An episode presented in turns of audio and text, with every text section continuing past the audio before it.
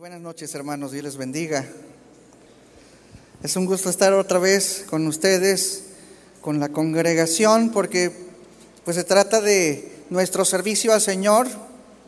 Y no solamente que todos juntos, así como cuerpo de Cristo, podemos levantar nuestras manos y bendecirlo, sino que también Dios nos bendice. Él no se queda con nada. Él es un Dios vivo, es personal, Él habla y Él debe ser escuchado, ¿verdad hermano? Así que vamos a poner atención a lo que Él quiere decirte en esta tarde. Y bueno, el título de nuestra predicación en esta noche se llama Un corazón apasionado. ¿sí? Es un título que complementa a los eh, temas que hemos estado viendo en estos días de Congreso, que tratan sobre las intenciones del corazón. Y bueno, un corazón apasionado, hermano, es difícil de encontrar. Apasionado en cuanto a la adoración al Señor. ¿sí? Y recordamos, yo creo que ustedes todos saben, que nuestra adoración es una entrega y un sacrificio que no solamente es con la boca, con las manos o con los instrumentos, sino que es una entrega integral de todo nuestro ser de, todas las áreas de nuestra vida, ¿verdad? Sin embargo, ¿por qué es tan difícil encontrar un corazón apasionado, un, corazón, una persona que entregue su vida con, con, así, con el Señor, yo quiero vivir para ti, Señor? Bueno, tenemos el problema de que las circunstancias no siempre van a nuestro favor. Pero la, realidad es que las circunstancias no son precisamente el problema. El hombre sigue buscando la felicidad en toda su vida y de hecho la felicidad para todo mundo es una de las cosas más importantes, ¿sí? Y obviamente para que esa felicidad llegue, pues las personas hacen cosas. Y eh, la sociedad y de hecho la tecnología se desarrolla para crear cosas para nuestra comodidad. Eh, hay un montón de enseñanzas, de tutoriales, de clases, en donde nosotros podemos aprender a desarrollar, mejorar nuestra empresa, nuestros ingresos. Hay coaching para absolutamente todo, ¿no? Para la gestión del tiempo, para la productividad para la inversión inteligente, para no tener estrés, para no tener ansiedad, etcétera, etcétera. Pero aún así las personas no le atinan para ser felices. Y no le atinarán nunca si siguen viendo hacia lugares donde no tienen que ver, van en un sentido contrario, es decir, el sentido del placer humano y de la comodidad humana y del individualismo, es decir, todo se trata de mí. Y que cada quien se rasque con sus propias uñas, dice el mundo, ¿no? Así dicen. Y el rico es más rico y el pobre es más pobre, pero tanto el rico como el pobre, los dos son ambiciosos también. Y sus ojos están puestos sobre sí. Y bueno, hace algunos cuatro siglos más o menos, eh, de ahí a partir casi hasta 1920, un grupo de cristianos comienza a desarrollar cierta teología en la que dice o se enseña que el hombre en realidad es bueno del nacimiento. Digo, eso también es una herejía muy antigua que eh, San Agustín también trató de eh, combatir pero resurge dentro del cristianismo y dice, bueno, el hombre es bueno, realmente lo que pasa para que el hombre sea malo es que las circunstancias a su alrededor son, las que lo hacen malo. Los padres son los que hacen a las personas y las desarrollan en una infelicidad desde su niñez y una amargura. De hecho, muchos piensan que es por la falta de oportunidades que el gobierno da. Y de hecho también desarrollaron una, una teología que va más en, la cuestión de lo social, gubernamental, y se comienzan a hacer los programas de bienestar. Aunque usted no lo crea, este, este nombre es un nombre antiguo, ¿sí? Los sistemas del bienestar. ¿Para qué? ¿Para que el hombre no sea malo? ¿Ustedes creen que esa sea la solución? Tenemos un ejemplo, hermano, histórico de esa influencia, de esa teología que se empeña en hacer tantos esfuerzos como fuera posible por una nación llamada Haití. ¿Cuántos conocen Haití, hermanos? Un pueblo, un, país muy pobre. La cosa es que mucha gente eh, de países, de potencias cristianos de esa doctrina, hicieron todo lo posible por recaudar dinero para desarrollar ese lugar, sistemas gubernamentales y millones y millones y millones y millones de dólares enviados de cada una de esas potencias mundiales para que al fin la condición de ese país hoy en día sea exactamente la misma que antes de que se hubieran hecho ese tipo de esfuerzos. Hermanos, se necesita más que dinero para ser feliz.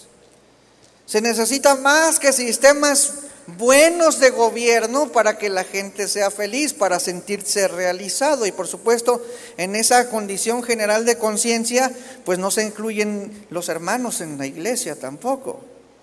Entonces hay un descontento por las dificultades y en consecuencia no va a haber un corazón apasionado. No hay un ambiente eh, general propiciado para condicionar esa, esa búsqueda del Señor, ese deseo, porque hay una apatía, hay tristeza, hay todo tipo de emociones contrarias. Y luego todavía, cuando malinterpretamos que a lo mejor todas las cosas son condicionados por la implacable soberanía de Dios.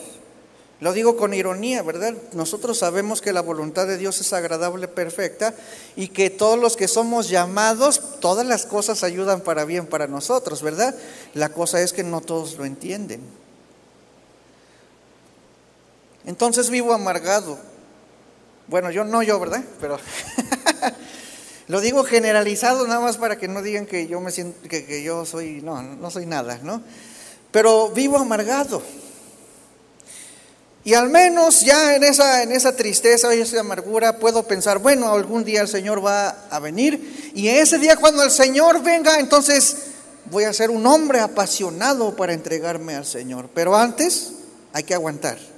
De aquí hasta que el Señor venga. Y la pasión por Dios entonces tiene que esperar hasta ese día, hasta que, hasta que podamos ser felices, pero vivir una vida fría, probablemente con algunas chispas de luz y luego el otro con oscuridad. De repente entendemos algo de la palabra y resplandece nuestro, nuestro corazón, pero luego se vuelve a apagar, porque aunque resplandezca, eso no se hace vida en nuestra vida. Pero necesitamos entender que cuando el Señor Jesús vino aquí, Él vino a encender el corazón de la humanidad. Si la humanidad decide creer en Él y si la humanidad entiende cómo es que nosotros debemos adorar a Dios. Dios se hizo un pueblo para sí mismo jubiloso, un pueblo que hace la diferencia en medio del mundo, hermano, un pueblo feliz y gozoso. Y aunque Dios nos ha dado todo ese poder y las condiciones espirituales para ser felices y plenos, Él sigue buscando hoy verdaderos adoradores. ¿En dónde están? Así que por nuestro egoísmo, nuestro individualismo, nos hemos hecho dependientes de las condiciones externas, de las cosas materiales. Si, tengo dinero, estoy feliz. Si no tengo dinero, no estoy feliz. Si mi esposa, tu esposo te trata bien, estás feliz. Si no te trata bien, no estás feliz. Si tus ojos, si tus hijos, perdón, se portan bien, estás feliz. Si no se portan bien, no estás feliz. Entonces, tu vida es un, un sube y baja, una montaña rusa que va de arriba a abajo, tienes problemas y nunca puedes tener una constancia en tu vida de felicidad. Entonces, como yo no tengo lo que quiero, como mis deseos son siempre estar bien, entonces, y nadie, nadie es tan capaz de hacerme feliz, ni nada en el mundo es tan capaz de hacerme feliz, entonces me amargo. Soy una persona frustrada y esa amargura trae apatía, desinterés, tristeza. ¿Y quién tiene la culpa? ¿Dios o nosotros que somos egoístas?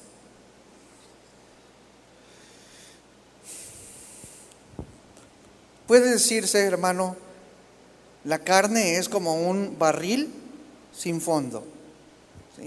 La carne no tiene llenadero. Los deseos personales, el ego no tiene fondo. Tú le puedes echar un montón de cosas, puedes tener todo el dinero y aún así no eres feliz.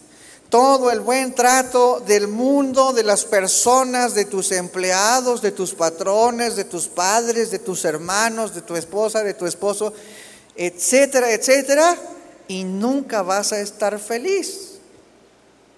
Porque el corazón no se llena con esas cosas. Santiago 4.1, hermano. Santiago es un libro que me gusta mucho y porque es muy práctico en realidad. Dice, ¿de dónde vienen las guerras y los pleitos entre vosotros? ¿No es de vuestras pasiones las cuales combaten en vuestros miembros? Aquí estamos hablando de otro tipo de pasión, es decir, deseos personales, ego, ¿sí? Luego dice, codiciáis y no tenéis.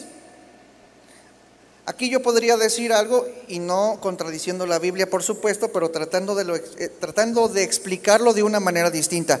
Hermano, ¿la gente codicia es cierto o no es cierto? Ahora, ¿la gente obtiene lo que codicia? A ver, dígame. Bueno, no siempre, pero la obtiene. O sea, una persona puede hacer un montón de cosas y ser necio en una cosa que obtiene lo que codicia. Eso es cierto. Pero repito, no estoy contradiciendo la Biblia, ahorita les explico. Codiciáis y no tenéis, matáis y ardéis de envidia y no podéis alcanzar. ¿Qué? ¿Lo que quieren? No, hermano. Lo que quieren, lo tienen. Lo que no alcanzan es satisfacción y felicidad. Codician, obtienen, pero no tienen es eso. Codician, obtienen, pero no tienen satisfacción. No hay felicidad. Combatís y lucháis, pero no tenéis lo que deseáis porque no pedís.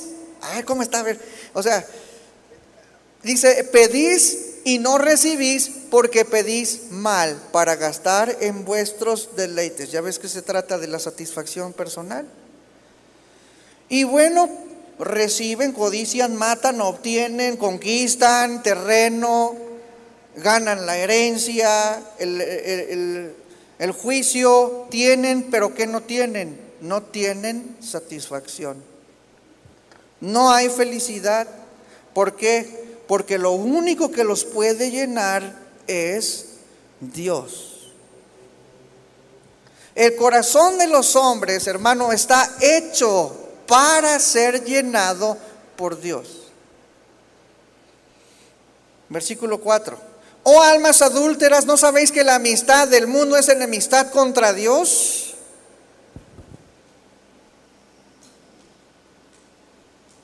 Cualquiera pues que quiera ser amigo del mundo se constituye enemigo de Dios. ¿O pensáis que la escritura dice en vano, el Espíritu que Él ha hecho morar en nosotros nos anhela celosamente? Es decir, Dios nos quiere para, nos, Dios nos quiere para Él. Y nosotros, si deseáramos a Dios, seríamos felices. Ahí es en donde está la plenitud y donde está la felicidad. Pero ¿por qué no la tenemos? Porque no estamos apasionados por Él. Él nos anhela celosamente. Dice, pero Él da mayor gracia. Por esto dice, Dios resiste a los soberbios y da gracia a los humildes. Someteos pues a Dios y resistid al diablo. Ahí está, someteos. Ponte bajo la mano del Señor. Resistid al diablo y huirá de vosotros. Dice, acercaos a Dios. ¿Y qué dice? Y Él se acercará a vosotros. Eso es la felicidad del ser humano. Y tú tienes que vivirlo, hermano, como hijo de Dios. Por eso dice, pecadores, limpiad las manos, y vosotros los de doble ánimo, purificad vuestros corazones, afligíos y lamentad y llorad, vuestra risa se convierta en lloro y vuestro gozo en tristeza, humillaos delante del Señor, y Él, ¿qué dice? Os exaltará. Entonces, ¿de dónde viene la felicidad? ¿De dónde viene el reconocimiento si no es de Dios? De nadie más y de nada más. ¿Cómo es que las personas no pueden entender eso, hermanos, si supieran que una vida plena se encuentra en la pasión por Dios? Así como Él se menciona, tuvo pasión por nosotros entregando su vida y derramando cada gota de sangre para lavar nuestros pecados. ¿Cuál será, ¿Cuándo será el día en que nosotros entreguemos nuestra vida en pasión por el Señor? Corremos en otras direcciones, tomamos un camino u otro, aunque esté más alejado cada vez, en busca de la felicidad supuestamente, en busca de la seguridad, en busca de la paz. Y hay, hermano, entonces, algunos caminos que nosotros debemos tomar para llegar a esa felicidad. Dos aparentes caminos, pero hermano, esos dos caminos, si no van juntos, también te pueden llevar a la perdición. Número uno, hermano, de esos caminos, el conocimiento. Cuando nosotros llegamos al Señor Jesucristo, viene el tiempo en el que el conocimiento de la palabra es una realidad y cuando escarbamos en ella encontramos luz, nos brillan los ojos, hermanos, se nos prenden los focos cuando estamos estudiando algo muy bueno en la palabra, escuchando una predicación del pastor. Encontramos luz, nos brillan los ojos, podemos entonces estar así por unos cuantos años y ahora voy a comprar este diccionario y, este libro de teología bíblica, este libro y ahí te la llevas leyendo, leyendo. Y bueno, el primer amor se enciende y luego, paradójicamente, se apaga. Podríamos de hecho hasta algunos cristianos decir, pues es que esto ya no es suficiente, ya lo leí todo. Y, si no llegaste a sentir satisfacción, entonces sigues buscando más profundo. Te inscribiste al, al, instituto teológico, tomaste una maestría, un doctorado y quizá, hermano, en algún momento ese conocimiento fue tu pasión, sin embargo no llegas a conocer a Dios y te enseñas en tus pensamientos, te envaneces, señalas a las personas, ahora tienes más herramientas para criticar y para juzgar y te ensoberbeces y el adorador apasionado que Dios busca sigue apagado o peor. Se ha convertido en un fariseo elitista y espiritualoide. Eso es en el caso de los que les gusta estudiar, pero no todos buscan más profundo. Hay algunos que apenas han leído una vez la Biblia en 10 años.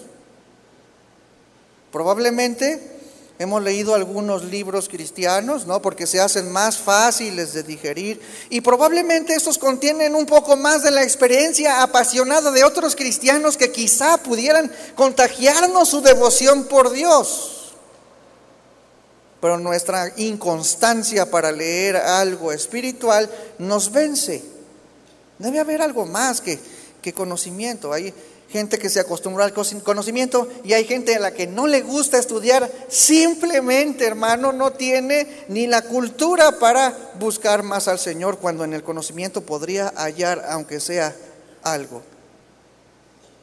Y bueno, en la dificultad para estudiar o la apatía para estudiar la palabra, entonces buscan algo más. No es suficiente para mí. ¿Cuál es el recurso que queda? Número dos, las emociones. Y este es el segundo camino. Y es peculiar, hermano, porque también en, ese, en esa parte nosotros nos podemos convertir verdaderos adoradores. Pero cuando buscamos esto, hermano, también nos puede llevar a la perdición si las dos cosas no van juntas. Emociones en la santidad del Señor, pasión por Dios, a eso me refiero. Entonces, bueno, el conocimiento no me gusta tanto, no me gusta estudiar tanto, el pastor se la pasa predicando cosas que, bueno, me aburro, me da sueño, etcétera, etcétera, ¿no? Ay, ¿por qué tanta Biblia aquí? Hay muchas leyes, ay, ¿por qué? etcétera, etcétera. Entonces, bueno, voy a buscar una iglesia en donde, en donde me sienta vivo, en donde los músicos sí sonrían. Digo, o sea, los músicos tienen que sonreír, ¿no? Y aquí los músicos sonríen también. Donde los músicos sí sonrían, en donde el director de, alabanza sí tenga la unción del Espíritu y que cuando él cante, el Espíritu descienda y todos nos caigamos al piso, ¿no? Entonces, a lo mejor quizás donde la música sea más punchis punchis, ¿no? O que, que toquen el género worship, aunque sea, ¿no? O de las antigüitas, de esas que nos gustaban de, de, los muros caen, oh, como esos tiempos de gloria cuando cantábamos y toda la iglesia estaba saltando. Y no estoy diciendo que está mal, ¿verdad? Ahorita vamos a ver que ese, esa es una vía, ¿sí? Necesitamos más talentos que, hagan la música que, que, pues a nosotros nos guste. O sea, ellos son servidores del pueblo.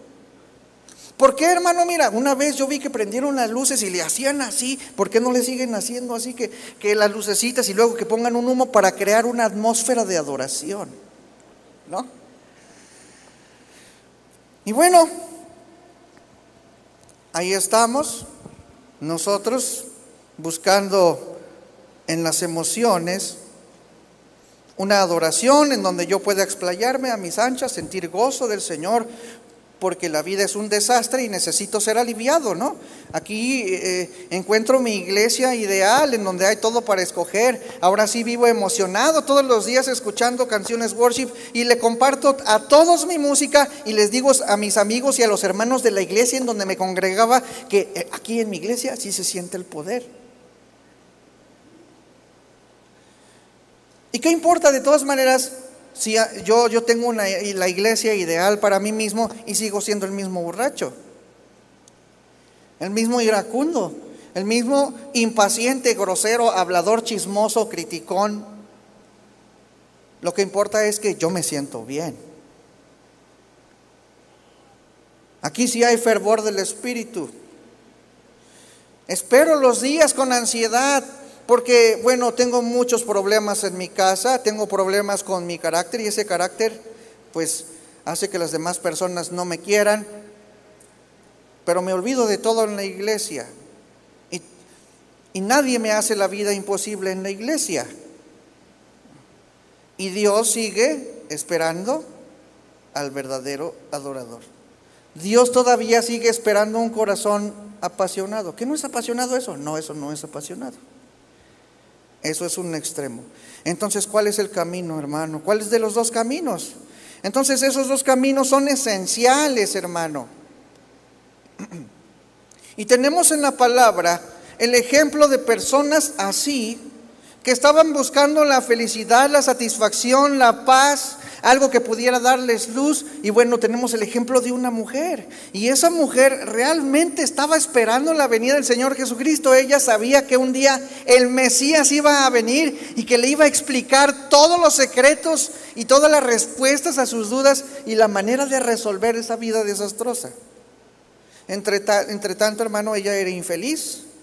Podría decirse que como la mayoría de las personas, y realmente hay muy pocos cristianos a los que les puedes ver una sonrisa sincera o una del corazón.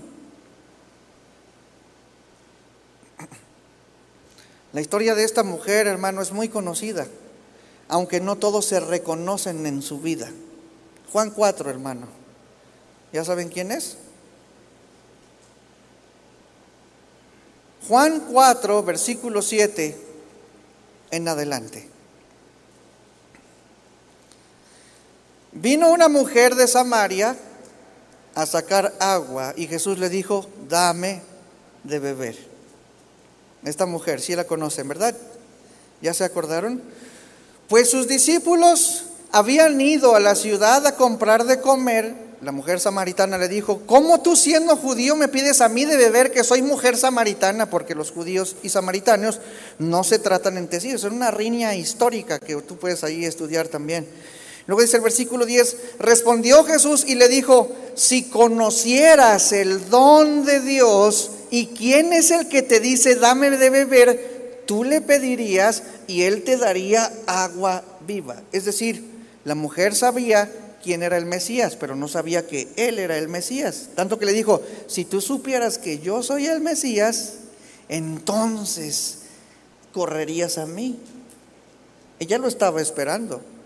Y Cristo, el Señor, sabía que ella lo estaba esperando.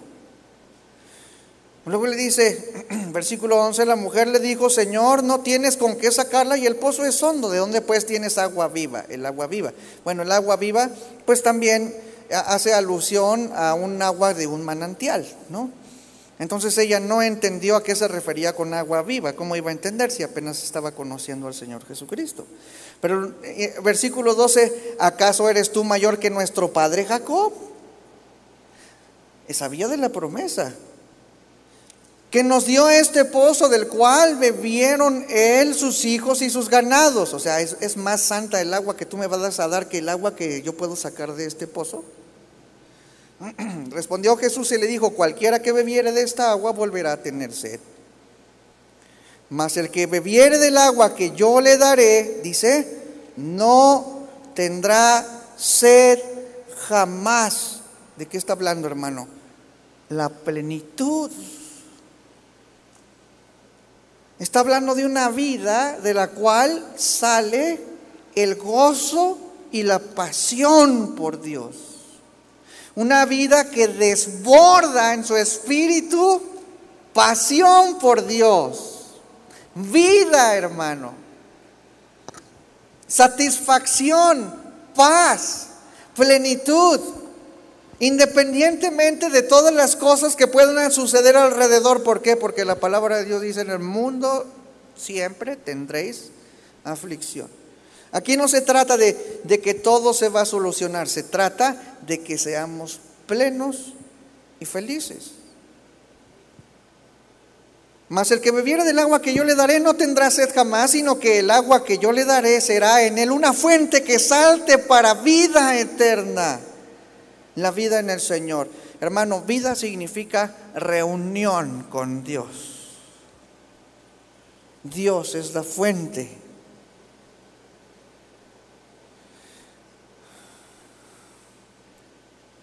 Juan 4:15 dice, la mujer le dijo, Señor, dame de esa agua para que no tenga yo sed, ni venga aquí para sacarla. O sea, no, todavía no le agarra la onda, ¿verdad? Está ahí con que, ah, dale con tu agua del pozo de Jacob, ¿no? Jesús le dijo, ve y llama a tu marido y ven acá. Respondió la mujer y dijo, no tengo marido. Jesús le dijo, bien has dicho, no tengo marido. Porque cinco maridos has tenido y el que ahora tienes no es tu marido. Esto has dicho con verdad. Y bueno,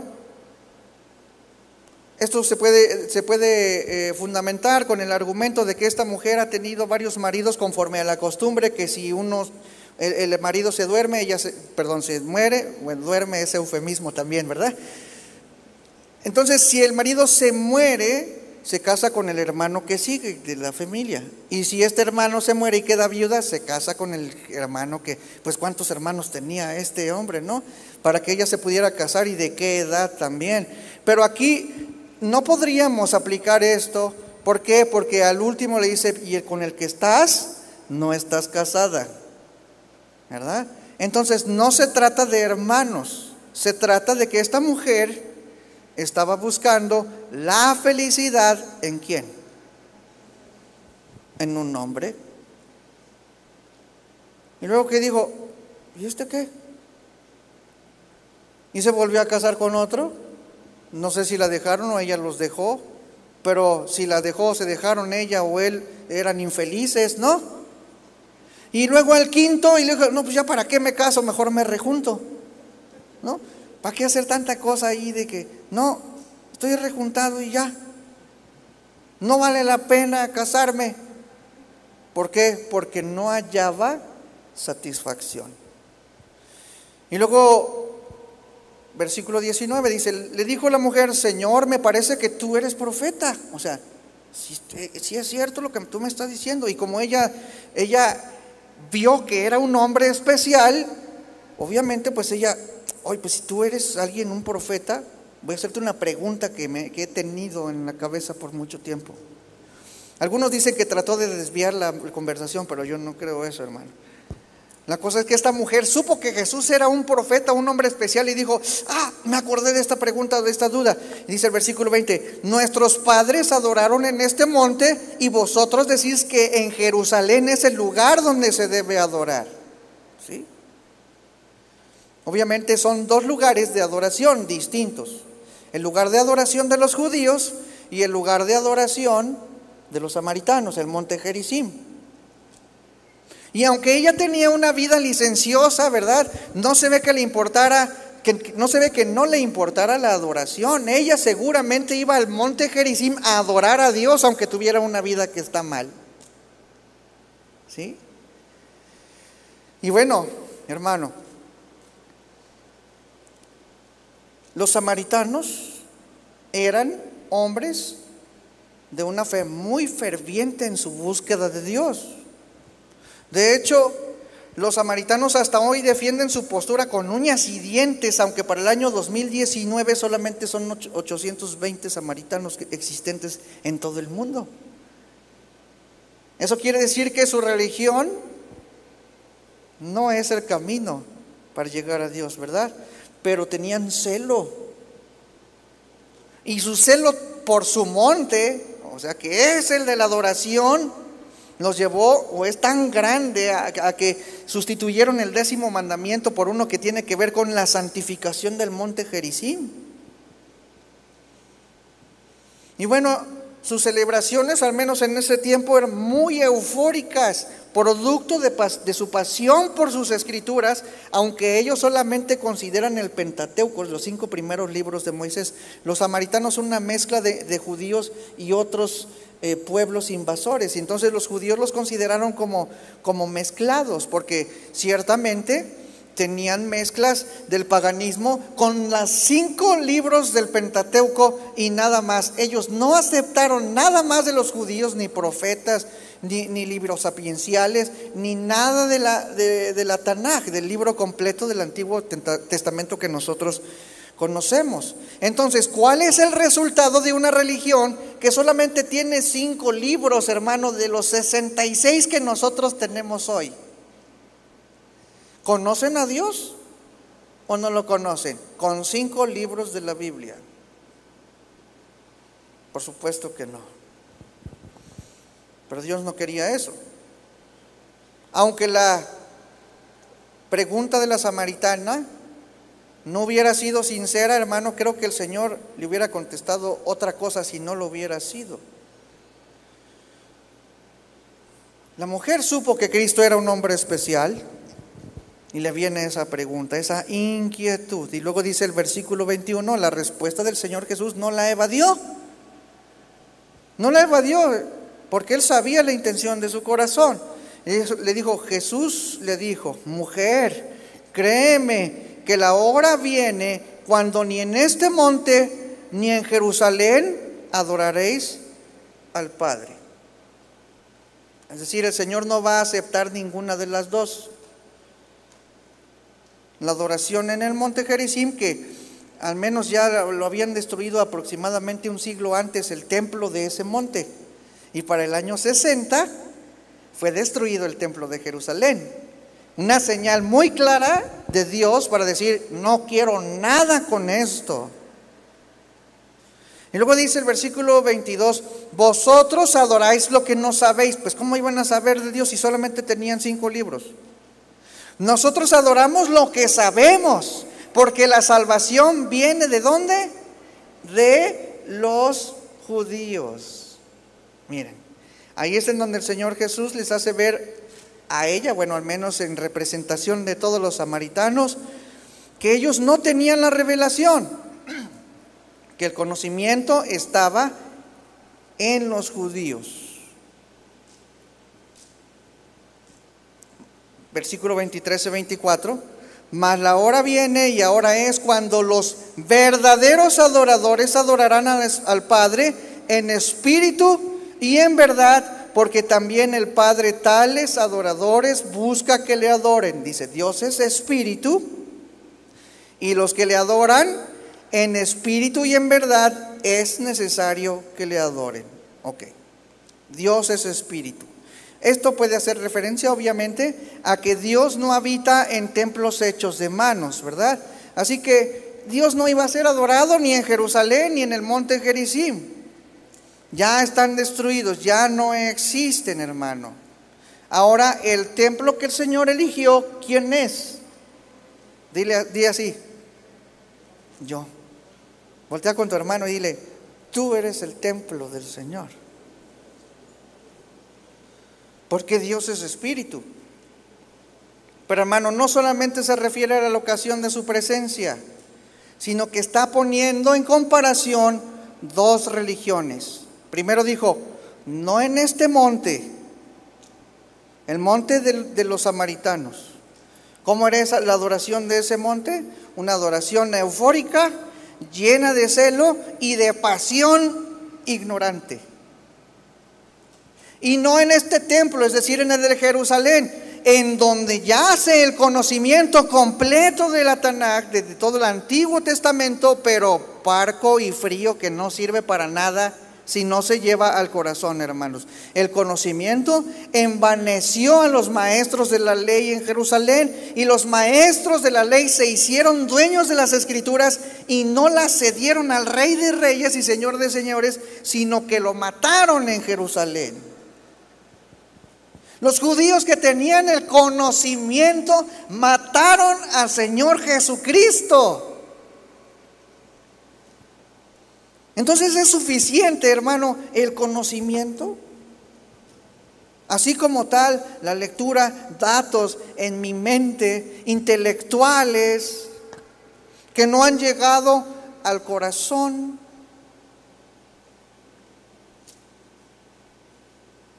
El Señor le dijo a Jerusalén, ¿cuántas veces me acerqué a ti con los brazos abiertos? Jerusalén del conocimiento que desconoce a su Mesías. Y esta mujer queriendo encontrarlo, una samaritana ignorante, pero apasionada. Entonces, hermano, no en este monte, ni en este templo. Entonces, ¿cómo? ¿Cuál es la respuesta a esa comparación de monte y templo? El Señor le responde, en espíritu y en verdad. ¿Qué es eso? ¿Qué significa? No en los extremos, sino en el orden y la perfección de la adoración. Espíritu, que es con el ánimo, con la pasión, con el celo, hermano, pero no en la ignorancia, sino con el conocimiento verdadero de Dios, conocimiento y pasión en espíritu y en verdad. Esa es la mezcla que hace a un verdadero adorador. Espíritu y verdad. Pasión y conocimiento. Pero ¿cómo hacemos para amalgamar esas dos cosas? El conocimiento de Dios vivo nunca es netamente intelectual. Y no estamos hablando de nada fantástico, estamos hablando de la verdad de que Dios es una persona. El conocimiento de Dios no es solo de palabras en la mente, no es solo de emociones y ambientes que propician un estado, un ambiente de adoración. No, no es la predicación sola, hermano, requiere de nuestra parte. El problema es nuestro egoísmo, nuestro individualismo. Cuando comencemos a adorar a Dios en espíritu y en verdad, seremos felices.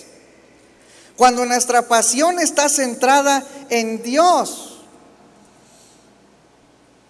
Pero en el simple conocimiento, hermano, todo el mundo tiene acceso a la Biblia o no. Un ateo puede leer la Biblia de principio a fin y hasta decir, pues yo ya me la aprendí, también me sé el Corán.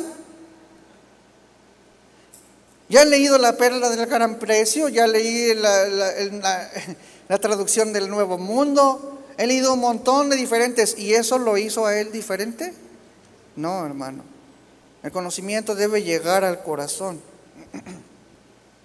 Aún así, cuando esta palabra y estas escrituras fueron inspiradas por el Señor a través de tantos años, hermano, cuando leemos no significa que tengamos el conocimiento del que hablaría el apóstol Pablo.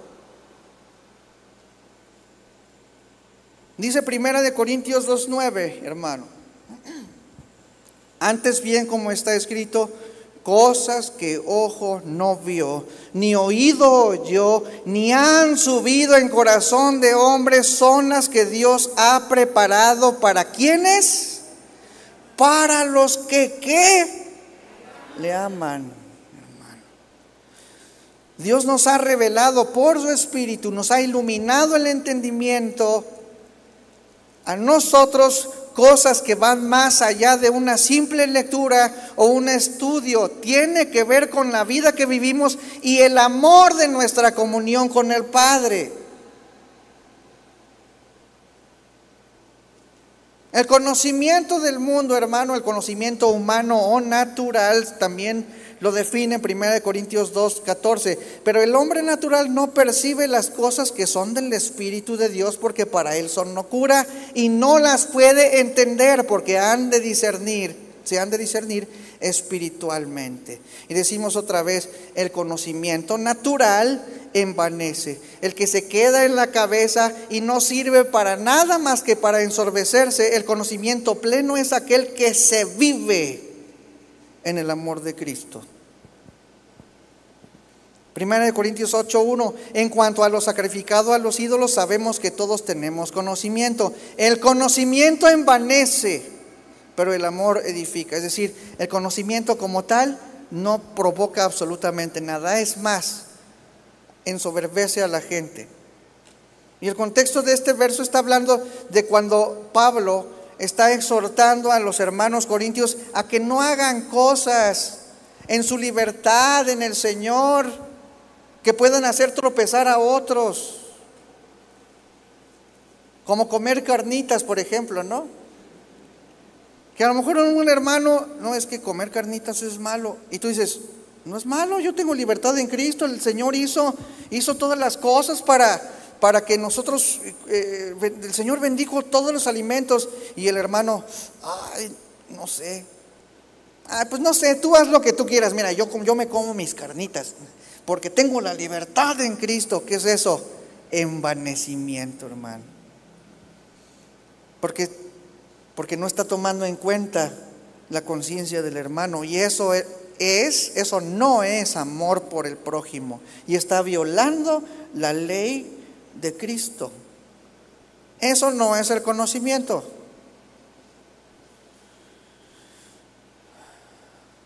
Jeremías 31, 33. Este es el conocimiento. Pero este es el pacto que haré con la casa de Israel después de aquellos días, dice Jehová. Daré mi ley en su mente y la escribiré en su corazón. Y yo seré a ellos por Dios y ellos me serán por pueblo. Cuando tú eres pueblo, entonces el conocimiento está en ti. Cuando la ley está en tu corazón, cuando la ley no es una piedra pesada que llevas cargando encima, sino que surge como ese manantial de agua que brota para vida eterna. El corazón, hermano, que tiene la conducta de Cristo. El corazón que emana el ejemplo y el testimonio de Dios. Eso es conocimiento. Vivir la palabra es el conocimiento pleno, hermano. ¿Cómo vas a conocer a Dios si tú no lo has experimentado en tu vida? ¿Cómo, ¿Cómo vas a conocer a Dios si la imagen de Dios ni siquiera permites que tu vida sea dirigida por ella? El conocimiento pleno se vive. Según Corintios 4, 6, porque Dios que mandó de las tinieblas resplandeciese la luz, es el que resplandeció en dónde? En nuestros corazones, para iluminación del conocimiento de la gloria de Dios en la faz de Jesucristo. Hermano, es Dios iluminando lo que nosotros aprendemos. Es la comunión con Dios es una revelación viva, una relación, una comunión, hermano. Es estar delante de su presencia, es pasar el velo que Cristo ya rasgó. Hermano, tú puedes tener cartas de quien sea o la historia de alguien escrita en un blog y, estar leyendo un montón de, de, historia de algunos personajes en la vida. Y tú puedes decir, bueno, es que hay mucha información de Charles Wesley, ¿no? Entonces yo estudio a Charles Wesley y estoy, ah, ya conozco a Charles Wesley. ¿Será cierto que yo conozco a Charles Wesley por las cosas que están escritas sobre él? Entonces, es como si tú cuando conociste a tu novia, leíste las cartas de tu novia y dices, ah, ya conozco a mi novia. No, ¿qué necesitas para conocer a una persona? Vivir con ella. Aunque tienes las cartas, no solamente vas a leer las cartas, vas a hablar con la persona. ¿Y cuántos buscan hablar con el Señor y que el Señor les hable? ¿O estamos usando al Señor como a Santa Claus con nuestra lista de regalos de peticiones de todo el año? ¿Por qué no callamos en una ocasión y tratamos de escuchar, porque Dios quiere hablarte. Difícil en medio de, una, de, un tiempo en donde, en donde la gente inventa tantas cosas. Uno dice, el Señor me dijo, y el Señor no le dijo nada, ¿verdad? Pero Dios quiere hablarte, hermano. Pese a todos los errores y herejías que se han cometido en estos últimos tiempos, Dios quiere hablarte. No es lo mismo leer algo de alguien que vivir con ese alguien. Necesitas vivir con Dios. ¿Qué sentirías, hermano, de un amigo muy amado que te encontraste un día y ¡ay! ya tenía mucho tiempo que, que no te veía, ¿no? Como una semana. Pero bueno, luego te lo vuelves a encontrar el lunes, ¿no? Y, y, la, esta persona te dice, oye, qué buena charla tuvimos ayer, ¿verdad? Y el, y el amigo te dice, sí, qué agradable la pasamos. Y tú le dices a él, ¿te acuerdas de esa cosa importantísima que te dije ayer? Y que te diga, no, pero estuvo bien padre. Pregúntale a un hermano el lunes lo que el Señor le dijo el domingo. ¿No te ofendería tú si, esa persona no se acuerda nada de lo que le, nada de lo que te dijeron? Cosa importantísima. Eso no es una relación con Dios. Es venir y escuchar, guardar un momento, pasártela bien y seguir con tu vida normal. Eso no es comunión con Dios. Eso es conocimiento que envanece. ¿Cómo conocerás a Dios si no consideras el respeto que le debes como amigo? Letras, palabras, predicación. Ahora no me gustó la predicación. Ahora sí me gustó la predicación. Ahora sí me gustó la alabanza. Ahora no me gustó la alabanza. El corazón apasionado nunca salió y el verdadero adorador, quién sabe dónde estaba. Porque lo único que queremos es satisfacción. Que el pastor me atienda, que los líderes me atiendan, que los servidores me atiendan, que el director de la alabanza cante los cantos que yo quiero. Canto pero no sonrío. La letra dice que estoy gozoso y que salto de alegría, pero no estoy ni pensando en la letra de lo que está diciendo. Mi boca se mueve, pero mi cerebro está en otro lugar. Corazón apático, corazón frío, sin conocimiento de Dios como tal. ¿Cómo vas a amar a Dios? Ya deja de ver el momento de la alabanza como un concierto, hermano. Tú eres parte del coro. Deja de ver el rostro del hermano que está al lado. Dios quiere verte a ti. Deja de ver al que está aquí enfrente. ¿Qué importa si el del charango tiene la cara de plátano al revés? ¿A quién vienes a ver tú? Al Señor, ¿no? ¿Qué vienes a hacer? Vengo a alabar al Señor, entonces compórtate como tal. Tú imagínate, hermano, que, que estamos cantando aquí y uno de los hermanos del coro está así. Sáquenlo, ¿verdad? ¿O no? Así como que, ay, esta canción no me gusta y, deja de cantar nada más porque no me gusta la canción. Hay muchos hermanos así acá y no, no, se acuerdan que son parte del coro. Delante de la presencia del Señor en su trono. ¿No, te das cuenta que el Señor te está viendo, hermano? ¿O, qué es lo que, venimos a hacer aquí? No entiendo. Estás delante de su presencia, hermano. Vive a Cristo en tu vida. Colosenses 1, 9 al 10.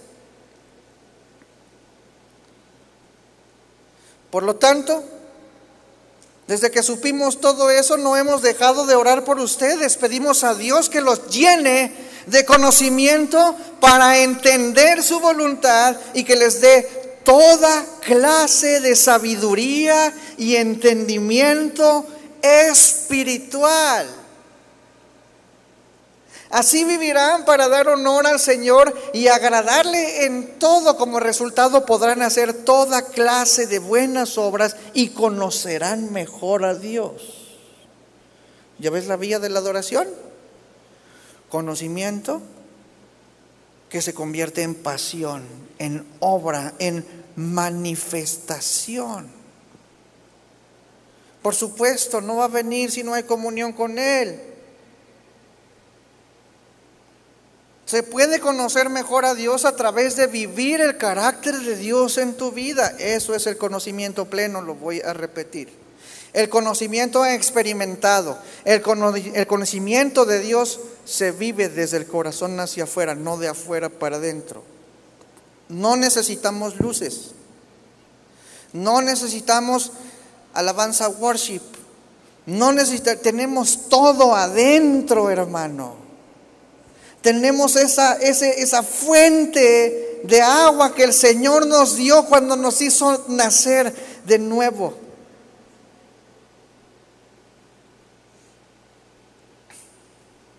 Regresamos, Juan 4:25. Vámonos turbo porque se me está acabando el tiempo. Juan 4:25 dice, le dijo la mujer, sé que ha de venir el Mesías llamado el Cristo, cuando Él venga nos declarará todas las cosas. ¿Ves que lo está esperando? Jesús le dijo, yo soy el que habla contigo. Imagínate cómo se ha de haber sentido esa mujer cuando el Señor, yo soy el que habla contigo. Esa mujer samaritana con cinco hombres lo estaba esperando, hermano. En esto vinieron sus discípulos y se maravillaron de que hablaba con una mujer, sin embargo, ninguno dijo qué preguntas o qué hablas con ella. Entonces, la mujer que dice, dejó su cántaro. Dice, le importó un comino el agua que había ido a recorrer de quién sabe dónde vino a, a traer esa agua. No le importó lo más mínimo. Dejó su cántaro. Pasión, hermano. Y, fue a la ciudad y dijo a los hombres, venid, ved a un hombre que me ha dicho todo cuanto, ha, cuanto he hecho. ¿No será este el Cristo? Entonces salieron de la ciudad y vinieron a él. Entre tanto, los discípulos le rogaban diciendo, rabí, come. Él les dijo, yo tengo una comida que comer que vosotros no sabéis. Las, necesidades primarias se esfumaron el agua que buscaba la mujer no le iba a traer la felicidad aunque hubiera venido del, pozo de Jacob. No. Y la felicidad del Señor Jesucristo era hacer la voluntad de su Padre. Pasión del Señor Jesucristo. Y Él cumplió hasta el último día en esta tierra, haciendo la voluntad de su Padre. Entonces los discípulos decían unos a otros, ¿le habrá traído alguien de comer? Jesús le dijo, mi comida es que haga la voluntad del que me envió y que acabe su obra.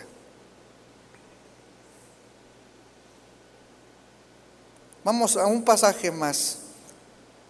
Creo que sí me alcanza el tiempo. Segundo de Samuel 6:16.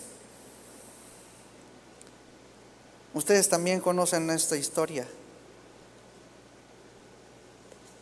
Cuando el arca de Jehová llegó a la ciudad de David, aconteció que Mical, hija de Saúl, miró desde una ventana y vio al rey David que qué? Que saltaba y danzaba delante de Jehová y le menospreció en su corazón. Y no era una danza nada más así porque sí. O sea, seguramente que era una danza eufórica porque había una razón muy profunda en el corazón de David. Y David era un hombre muy apasionado por Dios. No estaba emocionado sin conocimiento, él sabía qué es lo que estaba sucediendo allí. Si fuera pura emoción, pues mejor nos vamos a los aeróbics, al gimnasio. Era la verdadera expresión de un adorador. Alabó en espíritu y en verdad, con un corazón conforme a Dios, corazón apasionado. Dios es un Dios de gran celo y amor entregado. Dios nos amó con pasión, eso lo hemos dicho una y otra vez. Pero fíjate qué es lo que estaba pasando, segunda de Samuel 6, 17. Metieron pues el arca de Jehová. ¿Qué significa el arca de Jehová? Era el único lugar en donde Dios había determinado que su presencia se iba a manifestar. Entonces el arca se la habían robado y estaban por fin regresando ese simbolismo tan preciado de la presencia de Dios. Y dice, y la pusieron en su lugar en medio de una tienda que David, que, que David le había levantado y sacrificó David holocaustos y ofrendas de paz delante de Jehová. Yo me imagino qué feliz estaba David allí. No era cualquier cosa, como tampoco es cualquier cosa cuando nosotros tenemos nuestras reuniones aquí. Aparte la presencia de Dios está en tu templo.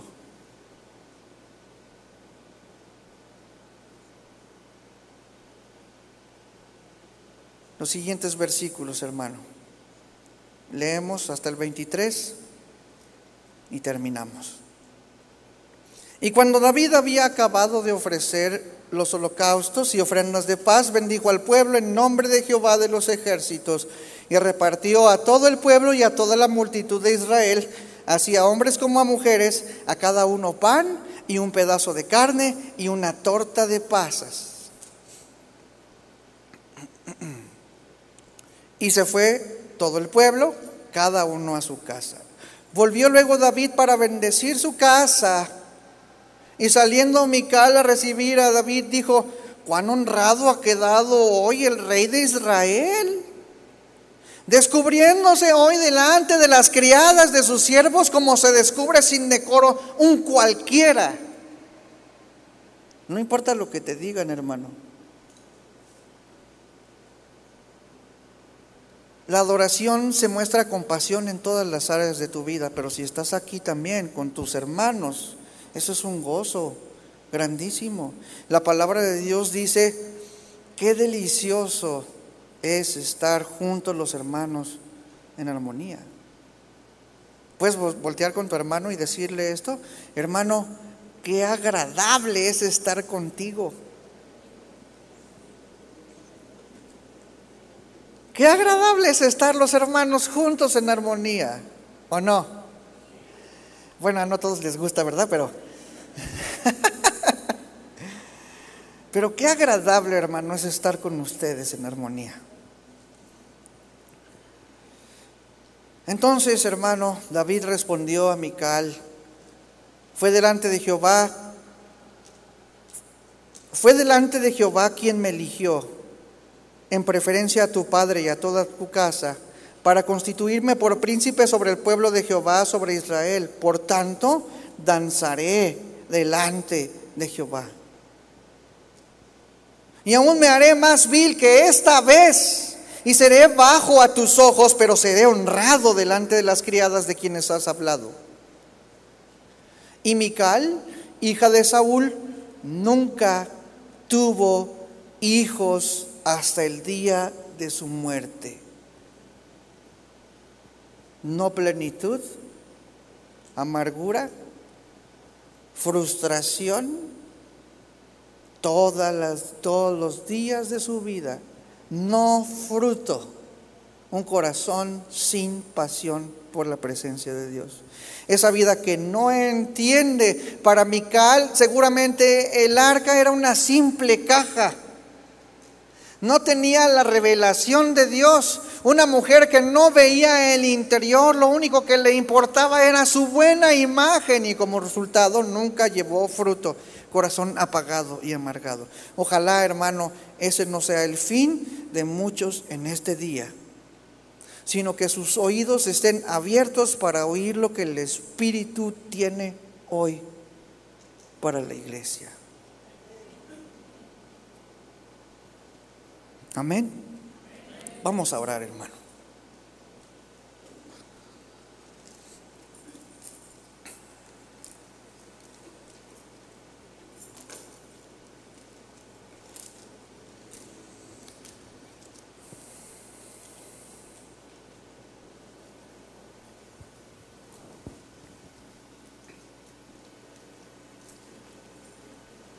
Señor, te damos gracias, Padre Porque aún, Señor, en el inmerecimiento de nuestra condición, tú derramaste tu gracia, Señor, y tú nos amaste. Nos viste, Señor, antes de nuestra creación. Y tu cordero fue sacrificado aún antes, desde el principio, Señor, por nosotros. Tu amor se derramó por nosotros.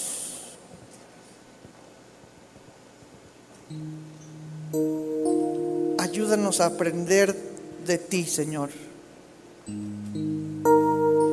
De tu sacrificio, Señor. Maravilloso, para que nosotros podamos ser lo que tú quieres y lo que has buscado, Señor. Y hoy es el día que los verdaderos adoradores adorarán al Padre en espíritu y en verdad, con pasión y con conocimiento, Señor, con la revelación de tu palabra, con la sabiduría espiritual, con el conocimiento, Señor, que viene de tu presencia, del respeto, Señor, del temor por ti. Gracias, Padre por acercarnos delante de ti en tu gracia, por presentarnos limpios delante de tu presencia para que no fuéramos consumidos, Padre, y destruidos. Te honramos, Señor, te damos gracias. Queremos exaltarte, Señor, con toda nuestra vida, no con labios solamente, con palabras, con conocimiento, Señor, sino con una vida apasionada delante de ti. Te bendecimos, te damos toda la gloria y exaltación, Señor, porque tú eres digno de recibir toda honra, toda la autoridad y todo el poder. En el nombre de Cristo Jesús. Amén.